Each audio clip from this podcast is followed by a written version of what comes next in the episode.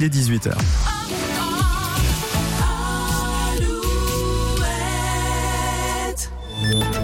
Alouette, les infos. Avec Fabienne Lacroix, bonsoir. Bonsoir Julien, bonsoir à tous. Le Parlement appelé à voter prochainement sur le soutien de la France à l'Ukraine. C'est ce qu'a annoncé ce midi l'Elysée au lendemain de la déclaration d'Emmanuel Macron. Le chef de l'État n'avait pas exclu hier l'envoi de troupes au sol en Ukraine. Des déclarations aussitôt rejetées par les oppositions, mais également par plusieurs alliés de la France comme l'Allemagne ou encore les États-Unis. Le Premier ministre Gabriel Attal lui a passé la journée au Salon de l'Agriculture, salon où où, des militants de la Confédération paysanne ont envahi ce midi le stand du géant laitier Lactalis pour dénoncer les prix du lait jugés trop bas. La semaine dernière, des manifestants s'étaient déjà introduits dans les locaux du siège social de Lactalis à Laval. D'autres agriculteurs qui n'appartiennent à aucun syndicat ont organisé aujourd'hui une opération escargot sur l'axe Cholet-Nantes à hauteur de Valette. Des dizaines de tracteurs ont investi là deux fois deux voies. La circulation reste encore très compliquée en ce moment dans le secteur.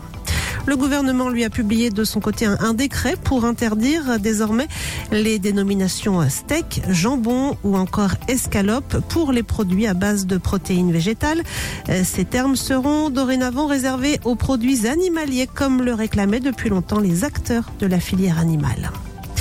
À Limoges, on en sait plus sur euh, le corps retrouvé le 31 décembre dernier dans un cabanon.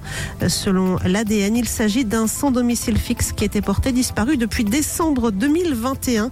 L'enquête se poursuit maintenant pour comprendre les circonstances et les causes de ce décès. Toujours au chapitre judiciaire, une perquisition menée au domicile d'Alain Delon dans le Loiret a permis de mettre la main sur 72 armes à feu et plus de 3000 munitions. C'était la semaine dernière. Euh, selon le parquet, n'avait pas d'autorisation pour la détention de ses armes et de ses munitions. Alain Delon, gravement malade, a récemment été placé sous protection judiciaire pour son suivi médical. Cette perquisition avait été menée suite à un signalement du juge des tutelles. En Bretagne, l'électricité est de retour dans l'ensemble des foyers touchés hier par des coupures de courant consécutives au coup de vent. Enedis annonce en effet ce soir 1500 interventions réalisées ces 36 dernières heures. Sur l'eau, Charles Caudrelier remporte la première édition de l'Arkea Ultimate Challenge. Ce tour du monde en solitaire et sans escale réservé au Maxi Trimaran, le skipper breton aura mis près de 51 jours pour effectuer son périple.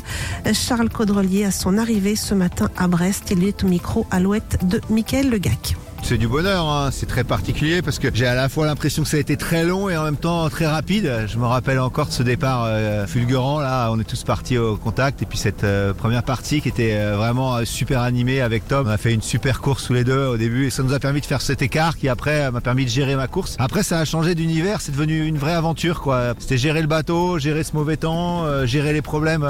J'ai pas trouvé ça particulièrement dur, j'ai eu des moments difficiles mais plus psychologiquement que physiquement, j'étais bien en forme plateformes et le deuxième euh, bateau attendu à Brest, ce sera celui de Thomas Coville. Il est attendu jeudi.